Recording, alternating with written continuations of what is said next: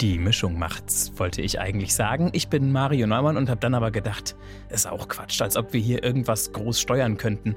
Für diesen Bremen 2 Podcast kommt's wie es kommt. Ich treffe absolut zufällig irgendwelche Menschen. Wir reden eine Stunde und manchmal geht es dann nach eigentlich nur einem Nebensatz auch mal schnell ans Eingemachte. Wie diesmal bei Jonathan Böhlendorf. Vor oh, gut drei Monaten haben meine jetzt Ex-Freundin und ich uns getrennt. Und das war meine erste Freundin und ich ihr erster Freund und wir waren sechseinhalb Jahre zusammen und haben zusammengelebt in Münster. Und ich, Idiot, bin dann nach Bremen gezogen, obwohl wir gemeinsam schon gewohnt haben. Und da hatte ich in der Traurigkeit in den Wochen danach oft den Gedanken, warum ich wirklich gedacht habe, dass es mit der Entfernung funktioniert. Traurigkeit passt eigentlich gar nicht zu Juni, wie der 24-Jährige genannt wird. Im Gegenteil, der Mann, der gerne Cappies trägt, ist einfach ein fröhlicher, ja sogar weitgehend glücklicher Typ selbst wenn er frisch getrennt ist. Ich bin selten traurig und wenn dann, wenn ich mal alleine zu Hause bin und die Zeit dazu habe. Ansonsten bin ich meistens, und das immer schon, seit wahrscheinlich noch vor ich mich erinnern kann, am Lachen, Lächeln, irgendwie mit gut, einem gut glücklichen drauf. Gesicht. Genau, gut drauf. Und das nicht nur als Fassade, sondern ist dann auch so. Jonathan Böhlendorf hat mir glaubhaft versichert, mit Stress hat er nichts am Hut. Dementsprechend liebt er es stundenlang in der Badewanne zu liegen, hat nach dem Abi spontan einen Bundesfreiwilligendienst gemacht und warum er außer Cappies noch viel lieber bunte Socken trägt, das verrät er uns jetzt hier in der ARD Audiothek. Hallo, Jonathan Böhlendorf. Hallo. Wir sind schon ins Schnacken gekommen beim Mikrofon aufwärmen. Ich habe dich getroffen, nicht weit vom Funkhaus von Radio Bremen entfernt. Vor der Volkshochschule war das. Du bist einfach da lang gelaufen. Genau, genau. Und ich war auf dem Weg zur Hochschule. Ich weiß über dich so gut wie nichts. Ich weiß, dass du auch Joni genannt wirst. Du hast äh, dich mir damals auch als Joni vorgestellt. Mhm. Ich weiß, dass du studierst an der Hochschule, genau. Und ich weiß, dass du irgendwas mit Sport zu tun hast. Ich glaube, es ist Fußball. Unter ich anderem. Ich sehe ein genau. Nicken und dass du auch noch einen anderen Ort hast, in dem du lebst. Ich glaube, es war Bielefeld. Münster, Münster. Münster. Also ich, ich bin aufgewachsen in Münster und halte mich da auch immer noch relativ viel auf, bei meinen Eltern oder äh, Freundinnen. Und bin hier in Bremen halt zum Studieren seit anderthalb Jahren und äh, studiere Biologie an der Hochschule. Oder der ganze Name ist Internationaler Studiengang Angewandte und Technologische Biologie. ISTAB abgekürzt, ja. Und spiele hier auch in der Nähe von Bremen Fußball. Wo genau? Äh, bei TB Upusen. Weil es da besser ist, oder? ja, das fußballerische Niveau in Niedersachsen ist ein wenig höher. Und, Und du bist gut? Ja, nee, ja, so gut will ich jetzt nicht sagen, aber ich habe schon einen sportlichen Anspruch und möchte da so weit wie möglich zumindest gefordert werden. Forderst du auch andere? Bist du Trainer? Ich bin auch nebenbei Trainer, aber das in Findorf hier in Bremen bei der B-Jugend. Da Und eher Co-Trainer. Und du spielst dann in der Erwachsenenmannschaft? Genau, ich, ich spiele bei den äh, Senioren beim TBU Pusen selber, bin da Torwart. Und wie oft musst du dann zum Spiel? Spiele habe ich selber eigentlich jedes Wochenende. Jetzt war gerade Winterpause, jetzt sind wir gerade in der Vorbereitung zur zweiten Saisonhälfte. Und was denkst du, wenn du eine Bude kassierst? Das ist so ziemlich das Schlimmste, was ja als Torwart passieren kann. Ich habe am Ende ja das eine große Ziel, hinten kein Tor zu kassieren und deswegen ist das dann schon egal, bei welchem Spielstand eigentlich nie irgendwie, dass man sagt, ach egal oder komm, schwamm drüber, sondern es ärgert einen immer. Und hast du dann irgendein Ritual? Stammst du auf den Boden? Spuckst du irgendwie gegen den Pfosten?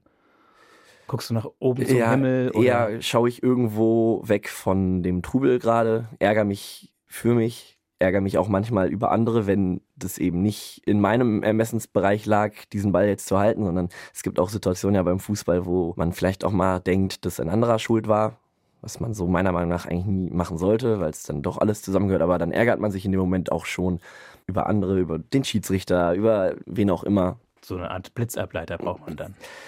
Och, ich ärgere mich schon auch oft über mich selbst, auch wenn es vielleicht nicht immer nötig ist, weil ich eben versuche, das nicht auf andere zu projizieren, aber wenn es dann passiert, dann ist es, es auch manchmal so. Es ist manchmal so, das ist auch manchmal eher eine Hilfe, oder? Als dass es ja, schon. Es macht es in dem Moment leichter, aber fürs Grundgefüge in so einer Mannschaft ist es ja eigentlich kontraproduktiv und das ist, was ja. am Ende das Spiel gewinnt. Zumal ich als Torwart im Normalfall nicht den Gegenschlag zum nächsten Tor schießen kann und dementsprechend gerade den Rest der Mannschaft ja auch brauche.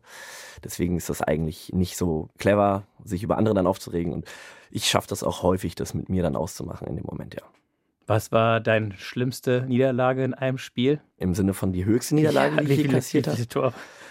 Oh, oh, ich weiß nicht, vielleicht war es auch gar nicht die schlimmste, aber das können wir ja erstmal als erstes. Also im Punkt. Jugendbereich, im niedrigeren Alter kommt das mal vor, dass man über zehn Tore kassiert, mit in der E-Jugend mit, wie alt ist man da, zehn oder elf. Aber das ist ja in dem doch sehr spontanerem Gedankengut in dem Alter schnell irgendwie vergessen nach dem Spiel, nach zwei Stunden. Deswegen. Okay, also das ist ja quasi quantitativ genau. die höchste Niederlage, aber nicht vom Gewicht von der. Genau, am bittersten waren eigentlich damals so mit 17 die Derbys im Ort, also um Münster herum, gegen die Jungs aus meiner Klasse oder aus meiner Stufe aus der Schule.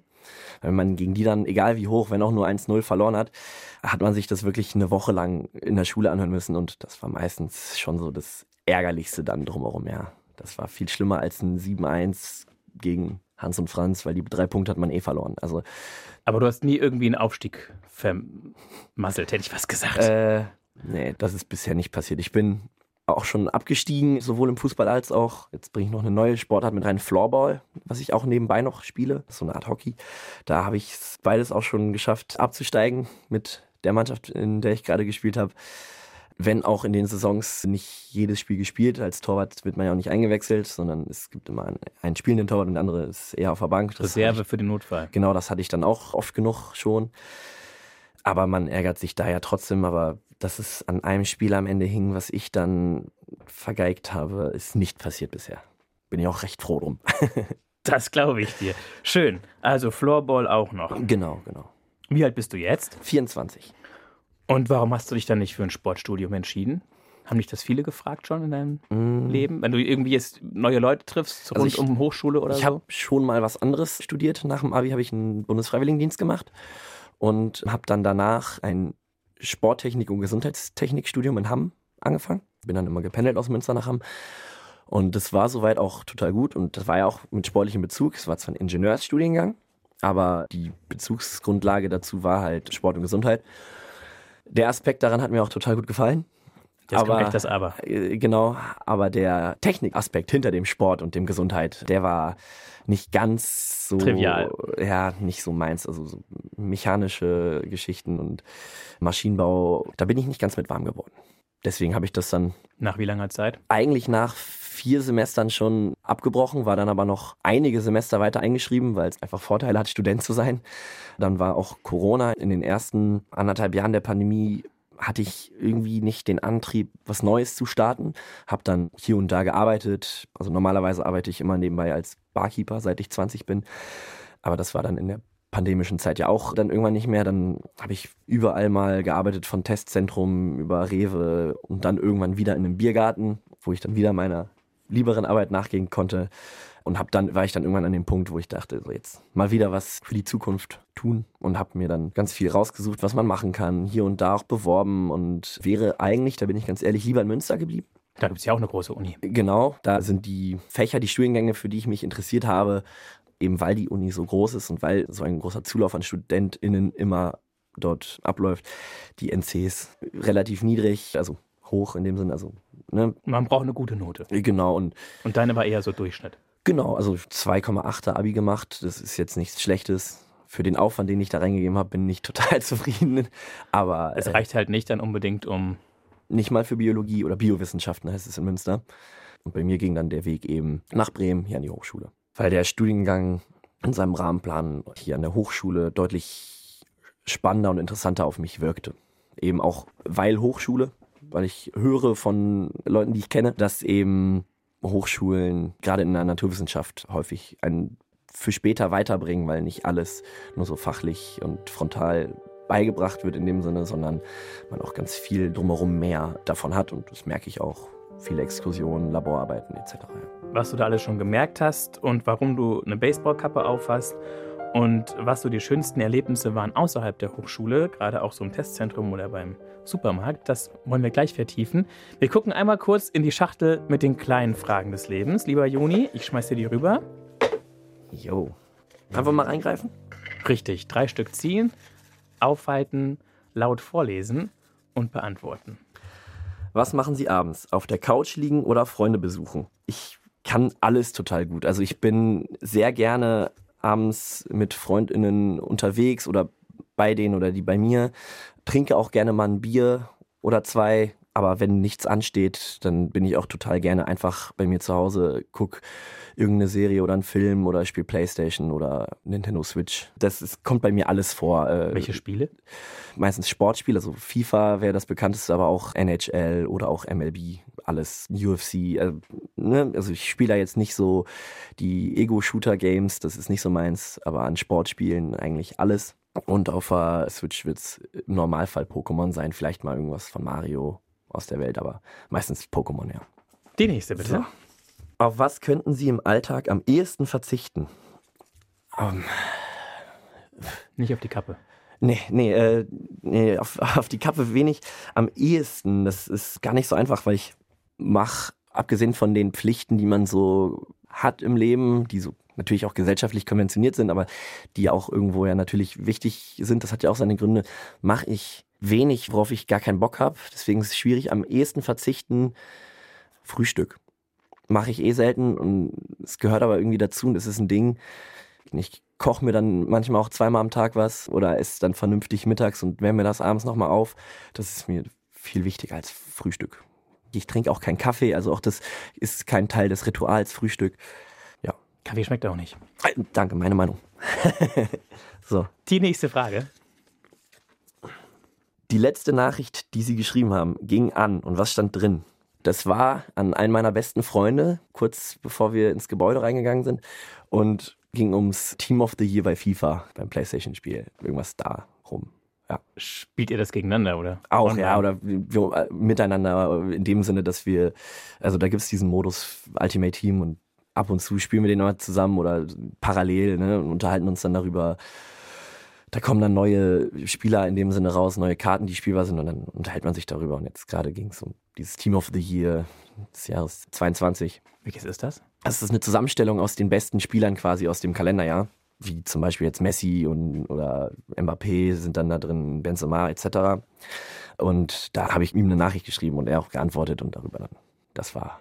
Ist das authentisch? Also die heißen ja dann so wie die echten? Das, genau, die, die, Spieler? die, die imitieren die echten Spieler ja auch. Also die sehen genau genauso natürlich computeranimiert, aber sie sehen sehr ähnlich. Man erkennt sie auch und es wird versucht auch deren Spielstil oder deren Stärken und Schwächen zu imitieren, indem eben es bestimmte Werte gibt, die die haben, Attribute und so, ja. Aber richtig authentisch. Ja, weiß ich nicht.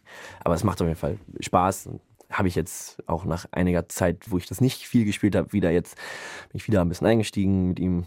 Weil jetzt, Hat auch zu viel geregnet, ne? ja, rausgehe ich bei jedem Wetter, da bin ich nicht ganz so empfindlich. Und der Unterschied, Fußballspiel am Bildschirm und Fußballspiel auf dem echten Rasen, wie macht sich der fest? Oder anders gefragt, bringt dich das weiter, dass du diese Sachen zockst? Also auch strategisch von der Denke oder ist es einfach nur Zeitvertreib? Es ist für mich zu trennen. Also mittlerweile gibt es ja auch E-Sport und ich finde es auch richtig, dass es als Sport dargelegt wird. Aber es das ist mir einmal kurz erklären. E-Sport heißt, dass man sozusagen Wettbewerbe abhält, Ranglisten hat von Menschen, die quasi zocken. Genau, und, und zwar das professionell. Sportspiele. Zocken. Und das auch professionell. Also das mache ich nicht. Ich spiele das nur nach Freizeit. Aber es gibt eben diese E-Sportler, das sind halt gute, wie man es gerne sagt, Zocker, die das dann besser können als ungefähr jeder andere. Und das tatsächlich dann auf Turnieren spielen und das im Normalfall, um dann als E-Sportler zu gelten, professionell auch machen. Ähnlich so wie SportlerInnen anderer Sportarten. Und die Trennung dabei ist auch, also dass das getrennt wird als dann wirklich E-Sport in dem Sinne als großflächige Beschreibung dazu, ist auch richtig, weil das eben nicht wirklich, auch wenn es die Sportart imitiert, diese Sportart ist. Es hat lediglich das gleiche Regelwerk, den gleichen Spielaufbau im Kleinen, im Bildschirm, aber es ist für den oder die, die SpielerInnen vom Bildschirm was anderes. Und was macht dir mehr Spaß? Auf jeden Fall das selber draußen Fußball spielen. Da Hast du dir das ausgesucht, dass du Torwart bist oder bist du da so reingerutscht? Ich habe einen großen Bruder, viereinhalb Jahre älter als ich. Und als der so mit sechs das erste Mal in den Fußballverein gegangen ist, war ich gerade alt genug, um stabil zu stehen. Und ein sechsjähriger Junge, der zum Fußballverein kommt neu, der möchte einfach nur Fußball spielen. Und schön dann im Garten hat er gesagt, hier Joni, stell dich da vor die Wand, ich schieß Bälle, weil das das ist, was man macht, wenn man neu im Fußballverein ist, dann will man einfach Bälle schießen. Und ich konnte stabil genug stehen. Man macht dann alles irgendwie gefühlt für den großen Bruder, stand dann da und hat mich abschießen lassen. Und das hat sich so durchgezogen. Also ich war immer schon irgendwie Torwart oder da zumindest besser als die meisten meiner Freunde, mit denen ich da Fußball gespielt habe und wurde dementsprechend auch häufig aufgestellt vom Trainer dann. Aber ich habe auch in der Jugend, in den jüngeren Jahren auf dem Feld irgendwo gespielt, aber nie ohne dieses Torwart sein zu verlieren. Also es war immer mal ein Spiel da, dann habe ich aber das nächste Spiel wieder im Tor gespielt. Und spielst du auch manchmal dann nochmal, was weiß ich, im Park oder so, wo du dann eben nicht im Tor bist, also außerhalb des ja, offiziellen? Ja, wenn ich privat mit irgendwelchen Kumpels mich treffe zum Fußballspielen, dann mixt man da durch. Was ist dein Stil? Was sind deine Skills, also Fähigkeiten? Was kannst du besonders gut? Bist du ein schneller Mensch? Reagierst du gut? Spielst du die saubersten Pässe von allen? Hast du den Blick, analysierst genau oder? Schwierige Frage, wenn man jetzt abgeht von dem Torwart-Dasein, würde ich eher sagen, dass ich körperlich relativ robust spielen kann. Also mein Körper weiß einzusetzen und auch irgendwo eher vom Auge. Weil im Vergleich zu welchen, die ihr Leben lang nur auf dem Feld spielen, merkt man dann natürlich auch technische Unterschiede. Aber das sind so also eher auch Einstellungen. Du hast eine andere Wahrnehmung. Genau, ich, ich sehe das Spielfeld normalerweise ja von hinten, anders als die meisten. Und das hilft manchmal vom Blick her auch oder vom Mindset, dass man auch nicht immer nur diesen Tunnelblick nach vorne findet, sondern auch einfach mal ein bisschen Tempo rausnehmen kann. So, weil man selber von hinten immer denkt, oh, warum rennst du jetzt das achte Mal in den Gegner rein? So, und dann versucht man natürlich, wenn man sich vorher andauernd über die Flügelflitzer oder so beschwert, die das machen, dann in dem Moment auch. Oder beziehungsweise nicht beschwert, mitleidet, ja. dass sie immer wieder flitzen und immer wieder nicht weiterkommen. Ja, genau. Aber eigentlich im Normalfall stehe ich ja am Tor, wenn ich Fußball spiele, deswegen. Also das ist jetzt schon dann die fixe Position genau, ja, seit zwei Jahren. Och, deutlich länger. Also fixe Position ist eigentlich seitdem ich in der U17 spiele, also mit 16 und das sind jetzt acht Jahre vorher, eigentlich auch immer im Tor gewesen, aber halt mal. Und hast du dann für dich irgendwann diesen Punkt gehabt, wo du sagst, okay, jetzt bin ich's, jetzt fühle ich mich auch wie ein Keeper, jetzt bin ich ein Torwart, jetzt. Das war eigentlich immer schon so. Okay. Das war also. Das und du war, musstest dich nie da im, im, im Sinne von ha, mit abfinden, sondern. Nein. Nein, nein. Hast das sozusagen, das war halt, hat sich so ergeben, also, hat sich so entwickelt, war so organisch, kann man fast sagen. Genau, das ist lustig, darüber habe ich nie nachgedacht bis jetzt. Also auch noch nie so wahrgenommen, bis jetzt gerade den Gedankengang, Diesen äh, Punkt. nachdem du das jetzt gerade gesagt hattest, dass ich immer, wenn ich dann auf dem Feld gespielt habe, dass das eigentlich das Besondere war. Also auch wenn das mal in einem Jahr 50-50 war, dass es immer war, oh cool, ich bin jetzt auf dem Feld und nie, oh, ich bin jetzt im Tor, sondern immer eigentlich aus der Position des Torwarts heraus, das besonders war, dass ich dann mal ein Spiel nicht im Tor war. Also hattest du schon sehr früh diese Identität, ja. ich bin der hinten, der aufpasst, dass kein Ball genau. ins Netz geht. Ja. Bin ich beim Floorball lustigerweise nicht. Da spiele ich auf dem Feld. Da war ich nie im Tor. Also mal aus Spaß bei einem Training. Macht auch Spaß. Habe ich auch wohl hinbekommen, weil Hand-Augen-Koordination ja da ist, aber da war ich immer Feldspieler. Da ist ein Puck, ne? Kein Ball. So ein Plastikball mit Löchern, hat man in der Schule vielleicht mal Relativ gespielt. leicht. Genau. Das heißt, das Feld ist auch nicht so groß. Handballfeldgröße. Also die roten Linien vom Handballfeld in der Halle, die werden mit. Und die Schläger sind aus Kunststoff? Ja, Carbon, irgendwas sind die besseren und Kunststoff auch, genau, ja. Floorball ist ja wie Eishockey in der Halle. Ich habe auch mit zehn mal Eishockey gespielt und bin darüber auch dann dazu gekommen. Ich habe sowieso fast jede Sportart mal ausprobiert. Und das ähm, sind wie viele Leute gegen wie viel? Genau, wie beim Eishockey fünf Feldspieler gegen fünf Feldspieler und ein Goalie hinten drin. Also sechs Leute pro Team auf dem Feld die fünf SpielerInnen auf dem Feld, die wechseln aber alle Minute, wie beim Eishockey in Blöcken meistens. Und eine Spieleinheit dauert nicht so lang. Dreimal 20 Minuten. Das ist auch aus dem Eishockey entstanden, die Sportart. So, und wie kommt das jetzt mit der Baseballkappe? ja. Das ist dein Markenzeichen so ein bisschen. Ach, ja, ich, ich trage auch, ich habe ja relativ, also so mittellange Haare, die irgendwie rumfliegen. Die das lassen sich immer Kappe ganz gut. einmal kurz abgenommen, dann ja, genau. wir mal sehen. Lassen sich immer gut mit Kappen oder Mützen bändigen beim Sport mit Haarband. Die meisten Menschen, die Kappen tragen, haben das ja tatsächlich als Style-Utensil.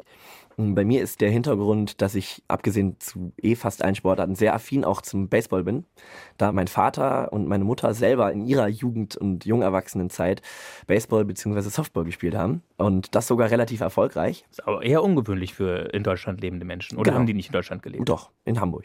Und lustigerweise ist das tatsächlich die Hamburger Baseballmannschaft, das, die Marines. Marines steht da auf dem T-Shirt. Ähm, ist das ein altes T-Shirt von meinem Vater aus der Zeit damals hier mit seiner Rückennummer sogar noch auf dem Ärmel auch aufgestickt. Und das B auf der Kappe? Steht für die Boston Red Sox. Eigentlich gar nicht meine Lieblingsmannschaft beim Baseball. Die habe ich immer von meinem Vater geschenkt bekommen, weil er die nicht mehr getragen hat. Ist immer ganz lustig, weil das auch Teil meiner Initialien ja ist. Und heute gewählt, weil farblich passend auch zum T-Shirt. Wie viele Kappen hast du? Boah. Über 30? Nee, nee, nee, nee, nee, da bin ich nicht. Ich überlege. aber kommt an die 20 heran. Nicht nur Baseballkappen, auch andere Sportarten, aber halt vom Stil irgendwie Basecaps, ja. Aber ich finde es komisch, irgendwie zu sagen, das ist so mein Markenzeichen in dem Sinne an Stilutensil, weil ich das gar nicht so wahrnehme. Also ich bin morgens nicht bei mir im Zimmer, suche mir mein Outfit raus und überlege dann, oh Mist, muss noch meine Cappy aufsetzen. Und das ist eher, was ich einfach gerade denke, weil ich dann gucke in den Spiegel, habe keine Cap auf, denke, auch heute mal eine Cap. Und dieser Gedanke kommt aber jetzt quasi jeden Tag. Aber hängt auch mit der zeitlichen Entfernung zum letzten Friseurbesuch oder so zum Beispiel ab. Ne? Also ich setze mich auch im Normalfall dann beim Friseur hin und sag, ja, muss ein bisschen kürzer, ein bisschen Schnitt rein und nicht zu kurz und dann hat sich das, weil ich im Zweifel immer noch eine Cap tragen kann. Und wenn nicht, sind es meiner Meinung nach irgendwo nur Haare. Also an denen steht und fällt nicht mein Selbstbewusstsein. Das hängt bei mir überhaupt nicht mit meiner Frisur zusammen. Und wenn die nicht sitzt und ich keine Cappy auf habe, dann so what. Das ist jetzt eine Steilvorlage. Jetzt würde ich ja gerne fragen, woran hängt es denn dann?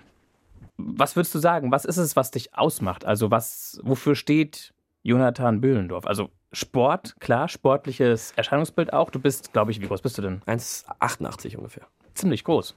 Ich glaube aber, vielmehr macht mich gar nicht unbedingt das aus, was ich so in meiner Freizeit tue, was ich mache an Beruf und Studium, sondern wenn Leute, die mich kennen, über mich nachdenken, glaube ich, fällt denen zuerst meine Art ein. Also hm. ich bin relativ auffällig, nicht äußerlich, sondern auch, ich bin jetzt keine leise Person, sag ich mal, oder eher sogar, die, die, die meisten würden sagen, ja, der ist häufig relativ laut, der redet gerne auch mal viel Quatsch und auch mal zu viel, aber ist halt generell einfach sehr offen. Ne? Ja. Also die, lebendiger Typ, genau, typ, das wird den aktiver Typ. So. Genau, das wird Punkt. viel eher einfallen als ach hier Joni, das ist doch hier der Fußballer oder Biostudent. Nee, das das würde gar nicht damit als erstes kommen. Ja. Genau, auch vielleicht würde, würden die sagen, das ist der mit den bunten Socken. Das kann ich mir noch eher vorstellen als an meine Cappy. Jetzt muss ich einmal unter den Tisch gucken.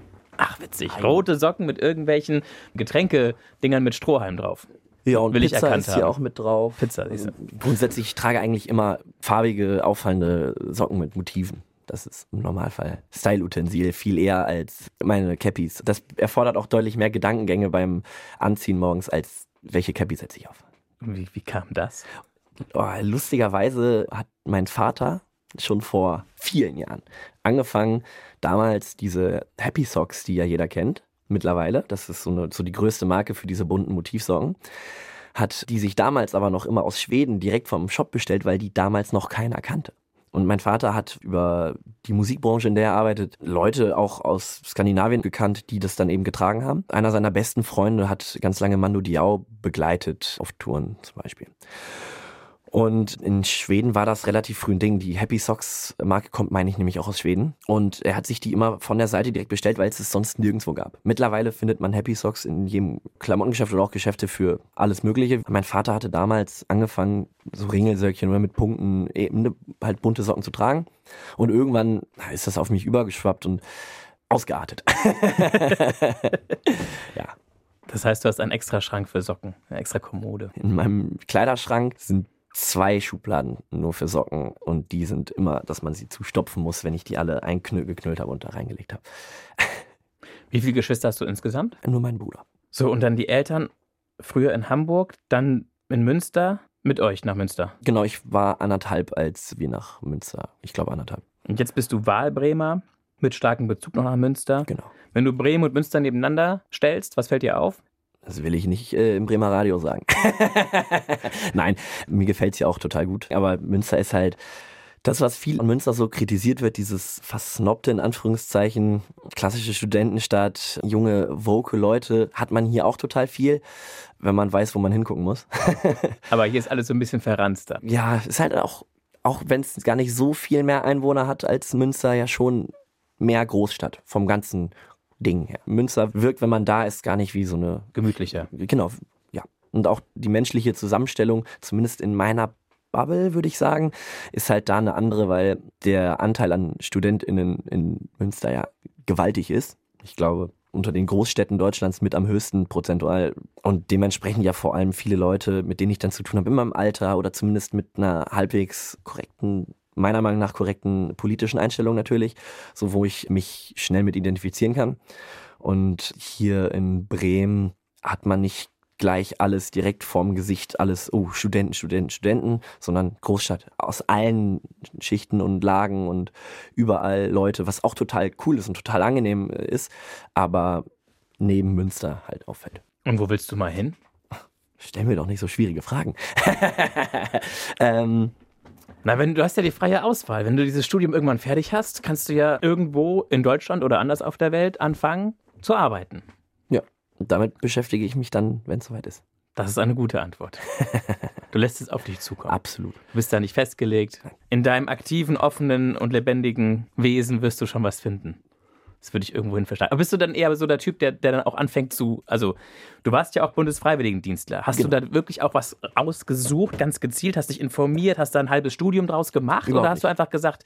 Also ich habe den Bufti bei meinem Fußballverein quasi, also bei dem Verein, das ist nicht nur Fußball, bei dem Verein in meinem Heimatörtchen gemacht, weil die verzweifelt auf der Suche waren, gab es irgendwann eine Rundmail an die TrainerInnen des Vereins und weil mein Floorball-Trainer damals wusste, dass ich nach dem Abi noch nicht so ganz weiß, was ich tun soll, hat er mir die einfach weitergeleitet. Und dann habe ich einfach auf die E-Mail geantwortet, yo, hätte Interesse, ohne irgendeine Bewerbung, ohne gar nichts. Saß dann einmal bei der Verantwortlichen dafür im Wohnzimmer, hab mit der gequatscht. Sie hat am Ende gefragt, ob ich das machen will. Habe ich gesagt, ja. Und dann hat sie gesagt, möchtest du jetzt den Bufti-Vertrag unterschreiben? Und das war's quasi. Also das meiste, was ich bisher so in meinem Leben, sag ich mal, gemacht habe oder wo ich so hinkomme, ist mir irgendwie zugefallen. Nicht jetzt so privilege-mäßig, also habe ich auch absolut, ne, wie ich aufgewachsen bin, aber nicht, dass mir alles immer vor die Füße fällt und ich es nur aufheben muss, sondern dass sich das alles immer so ergibt. Das ist so ein bisschen, das zieht sich ein bisschen durch mein Leben durch. Und die Aufgaben, die du in dieser Zeit als Bundesfreiwilligendienstler erledigen musstest? Mm, ich ähm, war ein Bufti mit Flüchtlingsbezug und habe mich in dem Dorf, also in dem Vorort von Münster, wo ich aufgewachsen bin, um die geflüchteten Personen, die dort sowohl in privaten Wohnungen als auch in den Einrichtungen gelebt haben, in dem Sinne gekümmert, dass die zum Sport gehen können, beim Sportverein. Die hätten das alles von sich aus machen können, aber der Weg dahin ist manchmal nicht so einfach. Ob es jetzt eine Sprachbarriere ist oder ob das eine Angst ist, dort einfach hinzugehen. Die SozialarbeiterInnen in den Einrichtungen zum Beispiel hatten total viel zu tun und hatten nicht noch zusätzlich die Zeit unbedingt, dann mit denen selber rauszugehen. Und das Klingt, das war dein Job. Genau, und das war mein Job. Ich war auch in der Grundschule, habe dann die Hausaufgaben mit den geflüchteten Kindern gemacht, die mehr Hilfe brauchten als andere. Und das haben die LehrerInnen vom Pensum nicht geschafft in der Hausaufgabenbetreuung. Hab immer gewusst, wie gut diese Aufgaben sind, die ich mache, dass die helfen. Und deswegen da nie einen großartig schlechten Gedanken dran gehabt. Außerdem hatte ich total viele Freiheiten in der Zeit. Also das, das hieß dann, hey, bringst du den, die und Ja, die, die Arbeitszeiten waren jetzt nicht so hin vollgepackt, sondern du hast die Aufgabe erledigt und wenn das halt zeitlich auf schlankem Fuß ging, dann war es eben. Teil erledigt. meines Aufgabenbereichs waren, einfach mal, in, in, wenn ich eine freie Stunde habe, mir ein paar äh, Kinder zu schnappen und auf den Spielplatz zu gehen für anderthalb Stunden. Und das kann man ja gar nicht so festlegen, das steht nirgendwo und, und man, man hat das nicht als Termin, man wusste es aber und man hat es gemacht, weil es einfach, was, was auch ja irgendwo Spaß gemacht hat. Es ist ja auch irgendwo schön und dann ist man auf dem Spielplatz oder Fußball spielen mit Kindern, die daran total viel Spaß haben. Ich war ja selber da 18, 19. Wie hast also, du die Sprachbarriere überwunden? Es gab keine Sprachbarriere vor allem wenn man mit Kindern ist, das geht so schnell. Und wenn man drei Kinder dabei hat und eins davon noch kaum Deutsch spricht, dann können die anderen beiden im Zweifel vielleicht Arabisch oder Urdu oder welche Sprachen auch immer. Und ich hatte nicht einmal das Problem, dass ich nicht verstanden habe oder verstanden wurde. Cool. Das gäbe es eher mit den Eltern. Auch da, weil ich ja eher den Draht mit den Kindern hatte, weil ich mit denen ja viel mehr zu tun hatte, war das für mich teilweise einfacher noch als für die äh, SozialarbeiterInnen, vielleicht mal eine Information an die Eltern zu geben oder von denen zu bekommen, weil ich dann da geklingelt habe und die Kinder machen auf und haben sich gefreut, oh, okay, wieder für den Spielplatz. Und ich so, ja, machen wir gleich. Kannst du mir einmal helfen, mit deiner Mutter das und das zu klären, die vielleicht nicht so gut Deutsch spricht oder bis fast gar nicht. Und das hat auch immer funktioniert. Gut, und dann war es die Geschichte mit dem Studium erst in Hamm. In Hamm, danke. Und dann die Entscheidung, ich mache Biologie in Bremen. Und wann kam dann das erste Mal der Moment, wo du dachtest, warum habe ich mich hier reingelassen? Warum habe ich das gemacht? Dieses Warum habe ich das gemacht, habe ich selten, dafür bin ich zu rational. Also dafür empfinde ich dann zumindest den Drang, mir selber wieder klarzumachen, dass ich ja damals den Gedankengang hatte, warum habe ich das jetzt gemacht? Und das nehme ich dann auch wahr. Also, also auch wenn so eine Stimmungstief kommt mhm. und du eigentlich sagst, what the... Genau, also... Bleibst du dabei, dass du weißt, naja komm, es geht vorbei, ich mache das jetzt einfach und dann... Genau, also selbst... Hast du ein Beispiel, was wirklich doof war? Ja. Erzähl. Vor oh, gut drei Monaten haben meine jetzt Ex-Freundin und ich uns getrennt. Und das war meine erste Freundin und ich ihr erster Freund. Und wir waren sechseinhalb Jahre zusammen und haben zusammengelebt in Münster. Und ich, Idiot, bin dann nach Bremen gezogen, obwohl wir gemeinsam schon gewohnt haben. Und da hatte ich in der Traurigkeit in den Wochen danach oft den Gedanken, warum ich wirklich gedacht habe, dass es mit der Entfernung funktioniert. Komme aber dann immer wieder an den Gedankengang, dass ich ja damals die Gründe hatte, also die Gründe selber sind dann gar nicht so wichtig, sondern dass ich ja weiß, dass ich diese Entscheidung ja nicht mal eben so getroffen habe, sondern mir viel Gedanken darüber gemacht habe und meine Punkte gehabt haben werde und auch nicht nur an einem Tag eine spontane Entscheidung kam, sondern eben die ja gut überlegt war. Was es dann am Ende war, weiß ich vielleicht gar nicht mehr. Ist auch gar nicht so wichtig. Aber ich vertraue mir, meinem Ich von damals, dass die Gründe dafür nicht schlecht waren. Das verstehe ich, das verstehe ich. Das Risiko war ja von Anfang an da. Ja dass sich dadurch die Beziehung verändert. zwischen euch verändert. Ja. Also es verändern würde sie sich auf jeden Fall, aber dass sie genau. es nicht übersteht. Davor hattet ihr beide vermutlich auch gleich wenig Angst oder unterschiedlich viel Angst oder Befürchtung oder Vorahnung oder schwierig zu sagen. Also meine Ex-Freundin war schon deutlich emotionaler sowieso als ich so vom Ding.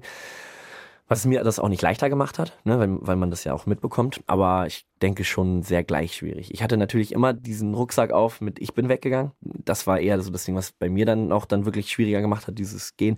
Und für sie halt einfach zurückgelassen. Genau, ja, so ein bisschen, ja. Aber das hat sie so nie geäußert oder auch nie äußern wollen. Und ich glaube auch nicht, dass sie das gedacht hat. Also ich glaube, das war gar nicht das Ding. Also sie hat sich eher gefreut, dass ich jetzt was gefunden habe. Und seid ihr jetzt über den Berg oder ist noch Trennungsschmerz da? Nach sechseinhalb Jahren vermutlich schon noch. Ja, also ich weiß, geht der? Keine Ahnung. Irgendwann. irgendwann aber ja, also. Wir sind, auch, wir, sind auch, wir sind auch friedlich, also das war alles friedlich und wir sind noch in Kontakt. Also das ist nicht so, dass es irgendwie, da gab es keinen einzigen Schluck Streit dabei. Apropos gehen, gucken wir mal in den Koffer und gucken, wohin die Reise geht. Lieber Jonathan Böhlendorf, du darfst einmal diesen Koffer öffnen, da sind ein Haufen Sachen drin nimm eine Sache raus und erzähl uns, warum dieses Ding und nicht das andere und ja, was hat es bei dir ausgelöst? Ruhig aus dem Bauch raus und ruhig spontan. Äh, gar nicht so schwierig. Ich habe mir Badekristalle genommen, da ich. Wonach duften die? Was steht da drauf? Da steht Tiefenentspannung, Patchouli und Sandelholz. Mhm.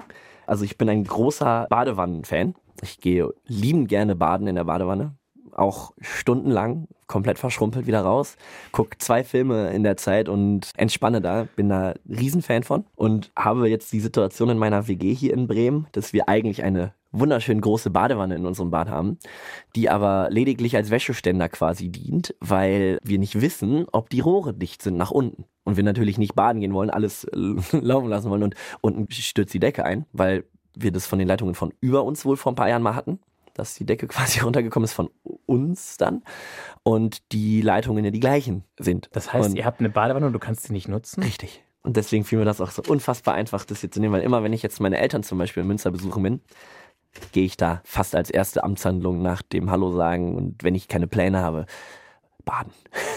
deswegen das Tiefenentspannungsbad.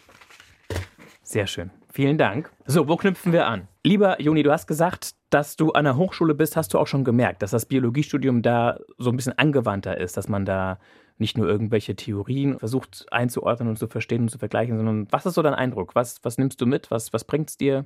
Ist es das Richtige vor allem? Das ist ja die zentrale Frage, gerade wenn es schon das zweite Studium ist. Das erste war ja nicht das Richtige. Oh, da stellst du eine fiese Frage, weil ich genau an dem Punkt gerade wieder bin. Also ist gut, du musst es rausfinden. Du es bist dir gerade nicht sicher. Ist, ja. Weil ich jetzt im zweiten Studium quasi ja schon bin und auch, ich bin, sagen wir mal so, sowieso, das wusste ich vorher schon, ich bin kein guter Student.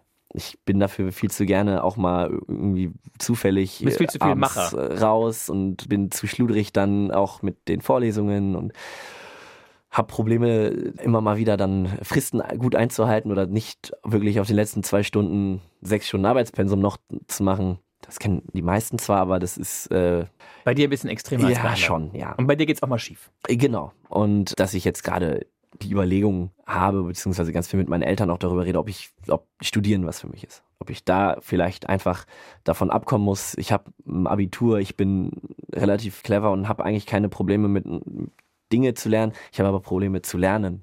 Aber du hast nicht irgendwie so eine Einschränkung, so Aufmerksamkeitsdefizit, Hyperaktivität. Das wurde mir als Nummer. Kind nicht diagnostiziert, aber die Symptomatik ist auf jeden Fall viel da, ja. Aber Das heißt, wenn du einen Text liest, kannst du dich nicht unbedingt bis zum Ende konzentrieren.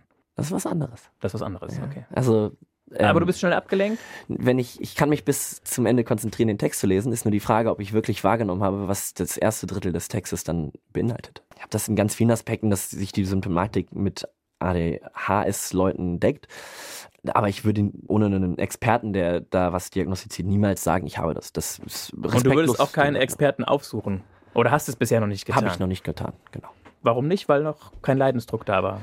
Groß genug. Ja, Irgendwo schon, die Frage ist nur, was passiert denn dann, wenn mir das jemand sagt, dann was, dann habe ich es okay. Und Dann weißt du es, ja. Ja, ändert ja nichts. Ich werde mir dann keine Drogen als Medizin reinhauen im, im Sinne von Ritalin. Man könnte in Therapie gehen, okay, aber das kann ich auch so. Also Also du bist nicht an dem Punkt, wo du das Bedürfnis verspürst, Hilfe zu bekommen. Es ist- Solltest du denn da ein... es ist ja, also ob ich es habe oder nicht, ist ja egal. Ich, ich, ich, ich möchte auch diesen Stempel gar nicht haben, dass Ja. es mir dadurch einfacher gemacht wird vielleicht. Vielleicht kommt das auch dazu. Du kennst dich, du weißt, wo deine Schwächen Genau. sind und dass sie da sind.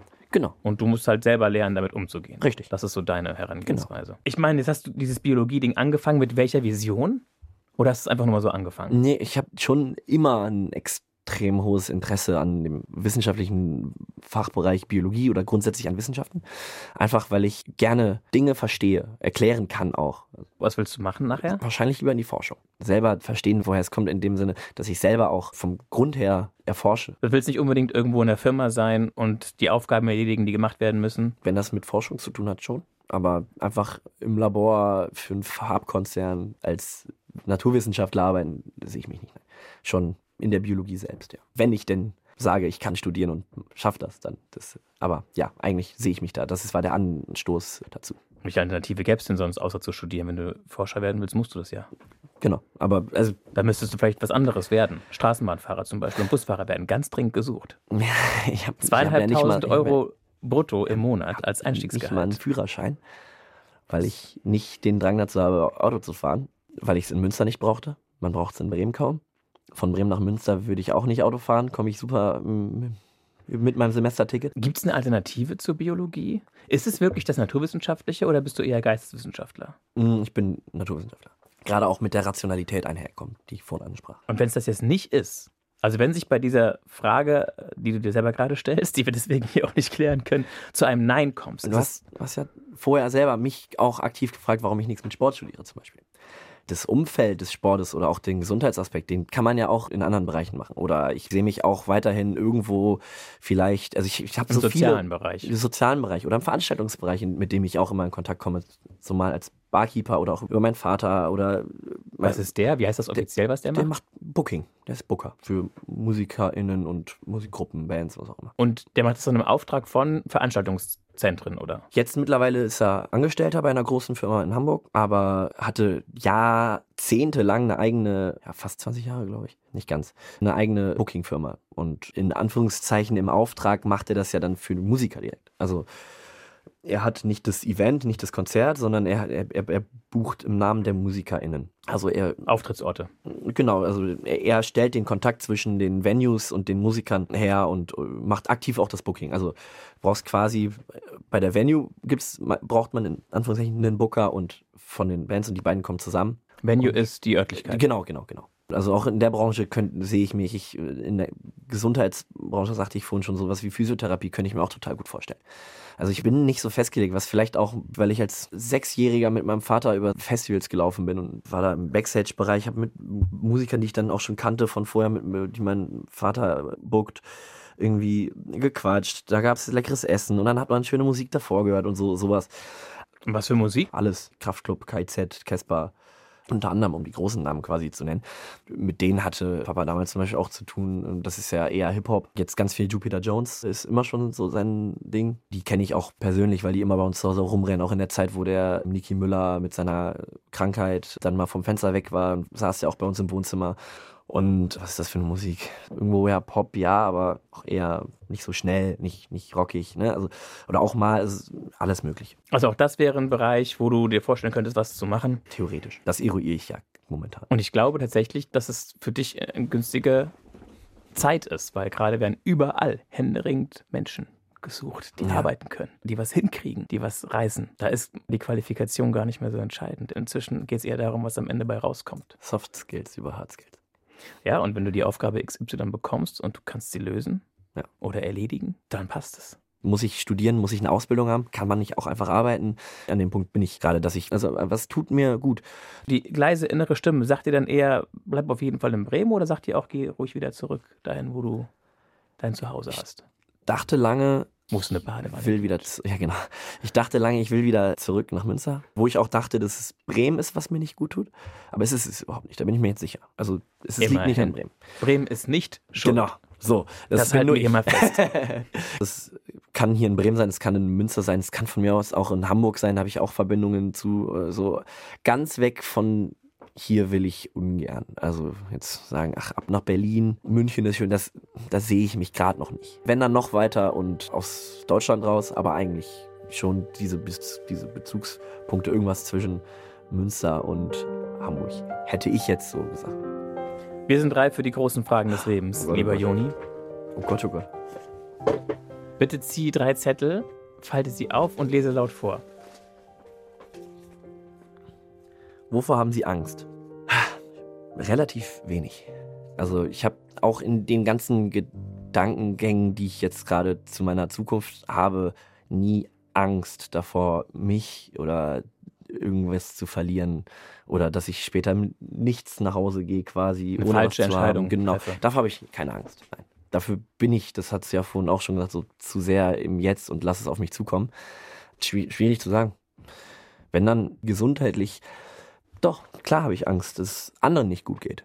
Grundsätzlich. Das ist mir viel wichtiger, als wie es mir geht eigentlich. Beziehungsweise geht es mir besser, wenn es meinen Lieben besser geht. Ist das eine begründete Angst? Gibt es da irgendwie große Risiken Überhaupt nicht. bei Deswegen, das, Menschen im engeren Umkreis? Nee. Jein. Wieder besagter Freund, mit dem ich auch die Nachricht von teilte, der ist Lungenpatient, der hatte eine transplantierte Lunge mit 23. Der musste super aufpassen, der hat ja quasi kein Immunsystem, in Anführungszeichen, weil er ja durchgehend diese Medikamente nehmen muss, die das runterstellen, damit die Lunge nicht abgestoßen wird. Der darf sich quasi mit nichts anstecken. Aber da habe ich eigentlich gar keine Angst, weil ich sehe, wie er damit umgeht. Es gibt ja ein großes Thema, fängt mit K an und hört mit G auf.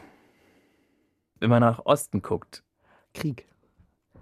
Ja, also ich sorge mich da sehr um, um die Leute. aber Ich habe keine Angst, dass das bis zu uns rüberschwappt. Vor diesem europäischen Krieg mit Russland habe ich keine Angst aus dem Grunde, dass ich nicht mal dem Putin zutraue, dass der sich das traut, bis hier vorzukommen.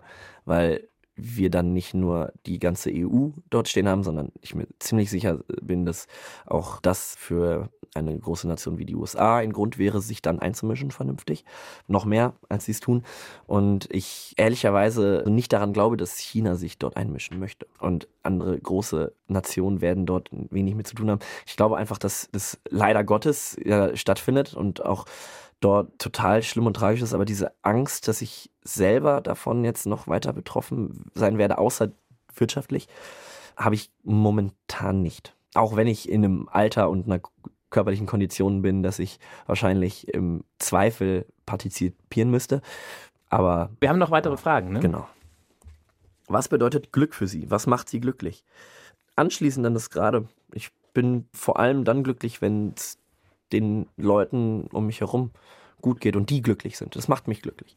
Ich versuche auch vor allem, wenn ich mit Leuten in Kontakt stehe, dass das so ist, dass die daran Freude haben, dass die dann glücklich sind. Und ich glaube, dass eben auch so meine offene Laute vielleicht manchmal ein bisschen drüber, diese Art, die ich habe, da eigentlich ganz gut hilft und ich mir vielleicht deshalb das auch angeeignet habe. Aber ja, es Und? ist vor allem. Ich weiß auch noch einen Teil der Antwort. Eine Badewanne voll. Ach warmem ja, das ist, das ist, das, das hier, das ist wirklich, das ist Glück, ja. Die nächste Frage bitte. Die dritte im Bunde der großen Fragen. Wovor müssen Sie sich schützen? Vor mir selber wahrscheinlich. also ich achte jetzt nicht zu sehr immer unbedingt auf meine eigene Gesundheit. Lass es sein, dass ich angeschlagen, ob jetzt mit Erkältung oder leichten Verletzungen weiter Sport mache, dass ich dann doch ab und zu gerne mal irgendwie ein Bier trinken gehe, was ja nicht gesund ist, dass meine Ernährung alles andere als gesund ist. Man sollte meinen, ey, der ernährt sich vegan, da kommst du gesund mit durch, aber trotzdem esse ich dann abends gerne mal zwei bis drei Tüten Chips und hau mir drei Liter Schwipschwap rein. Das ist alles andere als gesund. Auf der anderen Seite mache ich, ich mache ja viel Sport. Ich finde noch, sehe ich nicht so aus, dass ich mir Sorgen darüber machen müsste, wie ich esse. Letzte Mal Blutwerte testen beim Arzt waren auch noch in Ordnung. also das geht, aber ich stelle mich zu oft hinten an selber. Ich finde es auch total schwierig, Termine wahrzunehmen, die nur für mich sind. Also wie zum Beispiel ein Friseurbesuch. In dem Moment, wo andere ähm, involviert sind, involviert sind fällt, fällt mir das leichter. Also, also du lebst quasi durch den Kontakt mit anderen Menschen.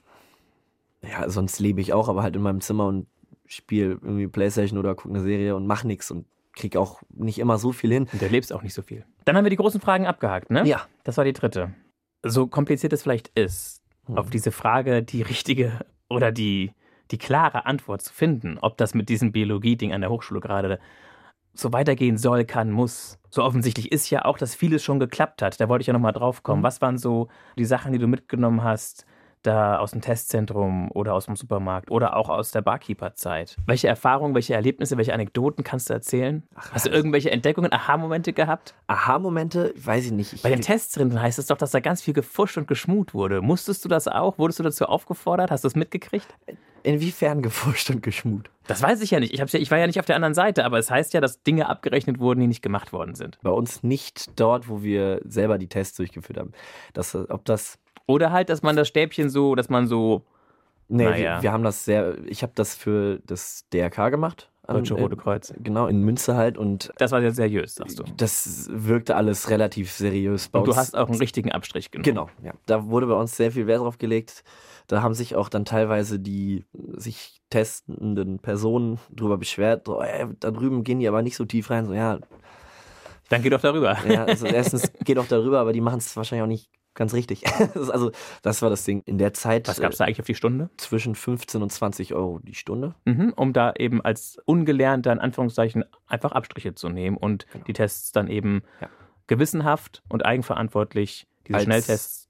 Als Student, als studentischen Nebenjob. Das heißt auch noch wenig, was da wieder wegkommt.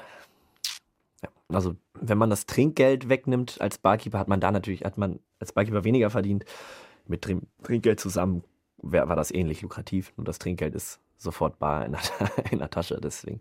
Aber das war nicht schlecht. Und dann der Supermarktjob, wie, wie steht der im Verhältnis dazu? Das war wirklich in der krassesten Pandemiezeit, wo es wenig ja grundsätzlich gab. Und ich habe nicht mal vorne an der Kasse, sondern ich war nur quasi beim Packen. Ware auspacken. Genau, Ware auspacken, auffüllen. einräumen. Und das war dann so in der Größenordnung unterhalb des Testzentrums. Geldtechnisch, ja. ja. Und von dem, was dir Spaß gemacht hat? Da ist war das Ranking, glaube ich, das, einfach. Ja, also das im Test, also natürlich Barkeepern, das mache ich ja immer noch. Meine Mutter sagt auch, du kannst auch gucken, dass du in der Gastronomie irgendwie als Beruf, aber das ist halt, ist ja auch ungesund. Viel nachts immer nah am Alkohol und Biorhythmus. Nebenbei mache ich das mit Abstand am liebsten. Und im Testzentrum hat mir das auch sehr Spaß gemacht, das muss ich sagen. Also, das war auch absolut keine stressige Arbeit. Also sowieso, ich bin, ich Du bist nicht so für Stress. Mich kriegt man nicht schnell gestresst, sag ich mal so. Was auch manchmal nicht so gut ist, weil es wäre ja auch so, gerade beim Studieren wäre es vielleicht mal ganz gut, wenn ich jetzt für eine Hausarbeit Stress habe, weil man dann dahin kommt und in so einen Arbeitsmodus kommt und wenn ich immer noch so, ach, ja, gut. So, ne? Aber bei der Arbeit, auch als Barkeeper, wenn es voll ist, äh, Stress. Ach, nach dem anderen. Ja. Du hast eben schon gesagt, dass du vegan dich ernährst. Richtig. Also auch keine tierischen Produkte wie Milch oder Käse. Genau. Und ja. das machst du seit? ah, fünf Monaten, denke ich. Ich habe vorher jahrelang als Vegetarier eigentlich unfreiwillig gelebt. Also ich habe es mir nie überlegt, ich bin Vegetarier, sondern ich habe einfach kein Fleisch gegessen. Wenn ich irgendwo war, dann habe ich mir automatisch das Vegetarische rausgepickt, einfach weil ich das teilweise besser fand. Und irgendwann war das an dem Punkt, dass ich kein Fleisch mehr brauchte in dem Sinne, also den Oder Appetit dazu. Gar nicht mehr wolltest. Ja, genau, in dem Sinne nicht mehr wollte. Du hättest ja auch Vegetarier bleiben können und ab und zu mal ein Steak essen können. Das kam auch vor einmal im Jahr Weihnachtsfeier von der Bar. Da waren wir nämlich in so einem altwestfälischen Restaurant, wo es eigentlich nur gejagtes Wild gab da habe ich dann Fleisch gegessen. Aber auch nachdem ich dann irgendwie zwei Jahre lang, da war dann Corona-Pause, dann gab es diese, das ja auch nicht, nachdem ich dann irgendwie zwei Jahre lang kein Stück Fleisch mehr zu mir genommen habe und dann da gleich mit Wild und auch drei Hauptgerichte, weil mir das da so üblich ist, mir reingeschaufelt habe, schön unabhängig von dem Alkohol, der dabei floss, mich zehn Minuten später übergeben habe, habe ich gemerkt, ja, das kann ich gar nicht mehr. Also ich, mein Körper ist da nicht dran gewöhnt. Und Ich brauche das nicht, überhaupt nicht. Wenn mich jemand fragt, hey, wieso bist du Vegetarier? Dann frage ich gerne schnippisch zurück, warum isst du totes Tier? So. Ich bin aber auch damit zufrieden, wenn die Antwort kommt, dass den Leuten das Tier wohl egal ist. Das sagt dann viel über den Menschen aus, meiner Meinung nach, und das ist auch nicht cool. Aber dann ist es ja, wenn das nicht Teil des Gedankengutes ist, dann ist ja das Fleischessen auch gar nicht verwerflich. Dann ist ja auch logisch, warum die das nicht anzweifeln. Wenn kommt, ja, ich weiß, es ist scheiße, aber dann äh, hänge ich mich da aber auch schon mal in eine schöne Diskussion. Das wird, also die, die kann dann auch mal andauern und fachlich werden. Das ist ja jetzt mit meinem Studium auch noch immer. Der Wechsel zu vegan von vegetarisch hängt auch mit meinem Studium zusammen. Weil man sich damit ja auch mehr damit befasst, was da wirklich passiert. Hast du noch irgendwelche anderen starken Überzeugungen? Warst du zum Beispiel demonstrieren gegen den Braunkohleabbau? Das leider nicht, aber ich habe mich mit meiner Mutter stark über den Polizeieinsatz gezopft. also sie selber Polizistin. Und der Streit war dann? Dass ich nicht verstehen kann, warum die Polizisten, die dort im Einsatz waren, und das waren viele, warum die wie kopflose Schafe einfach machen. Und das verstehe ich nicht. Du hast gesagt, Juni, dass du so ziemlich jede Sportart schon ausprobiert hast. Was war das Verrückteste? Bist du aus dem Flugzeug gesprungen mit so einem nee, Fallschirm? Nee, nee, also keine Extremsportarten. Skydiven heißt es, glaube ich. Ja, nee, so Extremsportarten ist da gar nicht mehr. Also ich war auch noch nie tauchen, leider. Ich habe so ein bisschen Thalassophobie, also Angst vor dem Ozean, Meer, offenes Wasser. So leicht quasi. Also wenn ich ein Foto sehe unter Wasser, wo nur so ein Fisch ist, dann kriege ich direkt kalten Schweiß. Aber ich glaube, tauchen gehen könnte ich trotzdem, weil das ist was anderes. I hope, I guess. Ich will auf jeden Fall nochmal tauchen. Du hast es aber noch nicht ausprobiert. Ja, ja genau. Aber ich, ich, ich gehe gerne surfen. Da bin ich auch im Meer. Es geht. So Wellenreiten oder? Ja, ja. ich habe auch mit acht oder so mal einen Windsurfschein gemacht, aber das ist nicht so für mich. Also hat auch Spaß gemacht, aber ich gehe lieber Wellenreiten. Auch nicht gut, aber kann mal auf einer Welle stehen. Ich habe Tischtennis gespielt, ich habe Tennis gespielt, ich habe Eishockey gespielt, dann Floorball irgendwo angefangen und alles parallel immer zu Fußball. Nicht schlecht. Baseball habe ich mal ausprobiert. Also es hört sich nach einer sehr glücklichen Kindheit an. Oder würdest du sagen, es Absolut gab auch Sachen, die nicht so, nicht so, gut waren? Kindheitliche Probleme, die nicht gut waren, die jeder hatte. Das heißt Pickel. Nicht mal das. Ja, was, was sind kindheitliche Probleme? Schule nervt. Hausaufgaben machen müssen. Hausaufgaben machen oder pünktlich halt, zu Hause sein. Da waren meine Eltern nicht so streng. Die haben gesagt, sei um dann und dann Uhr zu Hause. Wenn ich zehn Minuten später war, gab es dann schon einen Spruch und war so, ey, äh. aber. Wie ist es mit Drogen? Mh, mm. ich meine, wenn die Mutter Polizistin ist. Die ist auch eigentlich entspannt, aber ich war da auch einfach, weil ich eigentlich nur gerne zu viel trinke. ich habe in meinem Leben noch nicht einmal an der Zigarette gezogen. Ich habe äh, zu Marihuana sowieso so selten, also Kontakt in dem Sinne schon, dass das um mich herum andauernd passiert, gerade jetzt bei Biologiestudenten. StudentInnen. Aber ich, auch gar nicht so das Ding zu, ich sitze dann da lieber mit Bier oder Whisky Cola. So, aber sonst war ich da, glaube ich, sehr einfach für meine Eltern zu handhaben. Lieber Juni, Jonathan Bühlendorf, wenn du so einen Strich ziehst, wie bringst du es auf den Punkt? Was ist die Geschichte deines Lebens? Vor allem ist sie laut.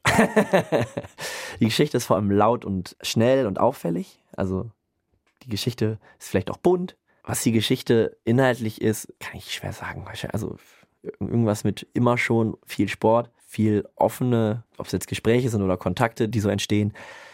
Und viel Freude. Ich bin selten traurig und wenn dann, wenn ich mal alleine zu Hause bin und die Zeit dazu habe. Ansonsten bin ich meistens, und das immer schon, seit wahrscheinlich noch vor ich mich erinnern kann, am Lachen, Lächeln, irgendwie mit gut, einem gut glücklichen drauf. Gesicht. Genau, gut drauf. Und das nicht nur als Fassade, sondern das ist dann auch so. Und wenn ich mal nicht gut drauf bin, dann merken die Leute das auch sofort und fragen, weil das dann ein Kontrast ist, ja. Und dann machst du was, um wieder glücklich zu sein? Das lasse ich dann auch mal zu, weil es so selten vorkommt, dass es vielleicht gar nicht so schlecht ist, denke ich mir. Weil ich denke, ich bin so selten traurig. Das ist ja eine Emotion, die aber eigentlich auch dazugehört. Auch da über Traurigkeit so rational reden bei sich selber finde ich eigentlich auch absurd, aber es ist nun mal so. Und ansonsten mit Leuten ja quatschen. Da komme ich dann auch schnell raus. Wenn es mit Leuten, dann sitzt man beieinander oder läuft irgendwo rum, macht Blödsinn, quatscht über dämliche Dinge, in Anführungszeichen, die natürlich dann nicht dämlich sind, wenn ich dadurch fröhlicher werde, aber. Und die Ziele wird sich zeigen, was kommt, ne? Genau. Auf jeden Fall bist du hergekommen. Vielen Dank, dass du dir Zeit genommen hast für eine Stunde reden, dass du offen warst, dass du Spaß gehabt hast. Auf das jeden Fall. Ist zumindest mein Eindruck. Hatte ich. Und dass wir dich kennenlernen durften. Ich, lieber Juni. Ich bin auch sehr glücklich darüber. Das Coole Sache. Also, das irgendwie schreit es so nach so einer Fortsetzung. Man müsste sich eigentlich in fünf Jahren oder zehn Jahren nochmal treffen mit dir. Vielleicht, vielleicht äh, laufen wir uns hier wieder über den Weg. Vielleicht stehst du dann ja immer noch mit dem Schild auf der Straße. Wer jetzt erstmal weiterhören möchte, wir haben die Folge Sport, Job und Liebe, dreifacher Matchball. Da erzählt Kim Katrin Kloschinski aus ihrem Leben. Sie ist auch ähnlich jung. Tennis ist eben da das Ding, was hier der Fußball ist. Und wer sagt, das ist mir alles so ein bisschen zu glatt und zu rund, wie das bei Joni sich anhört. Alles ein bisschen zu leichtfüßig und so wenig problematisierend. Der kann sich jetzt gerne, vielleicht auch nochmal, weil er sie schon kennt, die Folge gönnen mit Niklas de Vries. Die Folge heißt Autoklau mit 13, Alkoholsucht mit 16. Äh, ich glaube, die Überschrift spricht schon für sich. Es gibt sehr unterschiedliche Startbedingungen für ein Leben. Ich bin Mario Neumann. Wir hören uns.